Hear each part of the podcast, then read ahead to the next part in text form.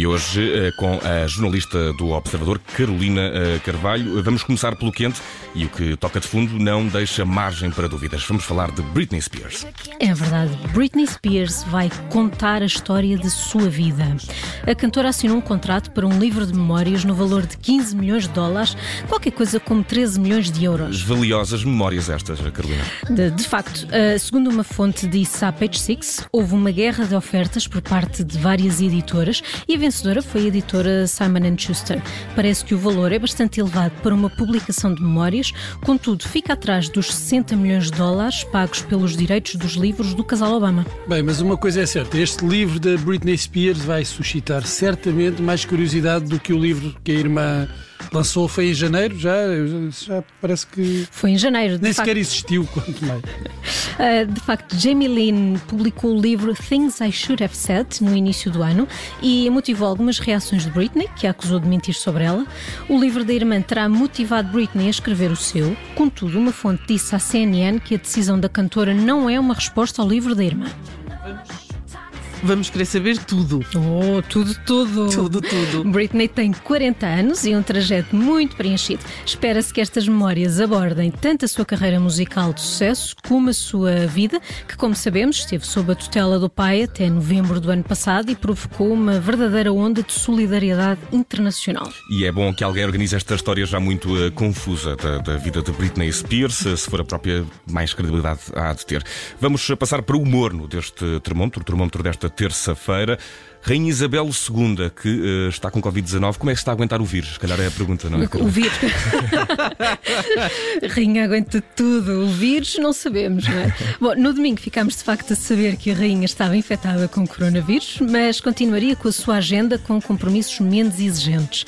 No entanto, foram cancelados os compromissos virtuais que tinha para esta terça-feira. Ontem soubemos que a rainha uh, tinha sintomas leves e quer isto dizer que hoje está pior. Uh, bom, segundo a Sky News, um porta-voz disse esta terça-feira que, e passo a citar, como Sua Majestade continua com sintomas leves, como os de uma constipação, decidiu não concretizar os compromissos virtuais para hoje, mas continuará com deveres mais leves. Para os próximos dias, a agenda da Rainha inclui o telefonema semanal com o Primeiro-Ministro Boris Johnson, nesta quarta-feira. Ui, isso é pesado. assim como audiências virtuais que serão reavaliadas. Hum, nós aqui ficamos a torcer para que a Rainha recupere rapidamente e possa desfrutar da da, festa do Jubileu.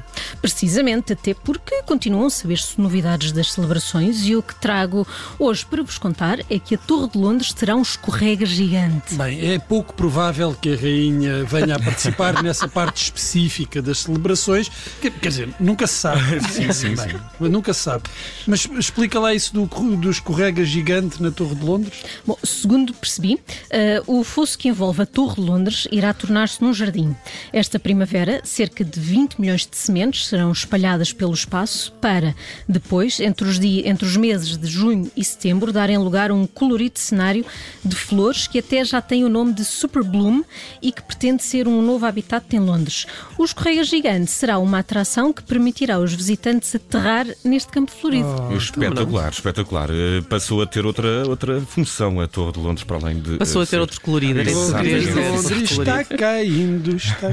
Não é, não é assim a música?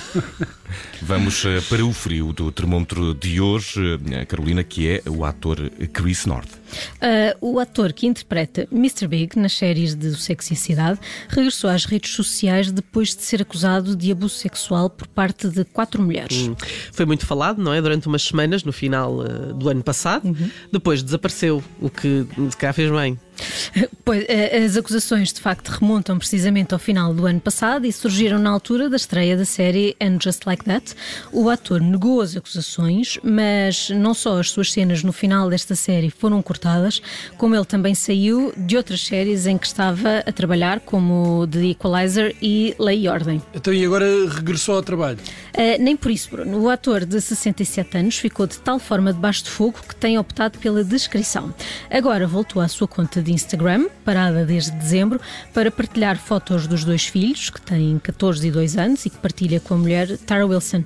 Os fãs reagiram com comentários de incentivo e muito positivos. Os fãs, ele ainda tem fãs neste momento? Parece que é sim. Incrível. Já é bom, sim, e vai também um bocadinho contra a lógica do ódio da internet, que independentemente do que seja, é sempre uma lógica invertida. Chris North no uh, frio uh, de hoje, também a Rainha Isabel II no Morno, e em primeiro lugar em destaque com uh, um livro de memórias que está já selado num contrato de 15 milhões de dólares, neste caso 13 milhões de euros. Britney Spears.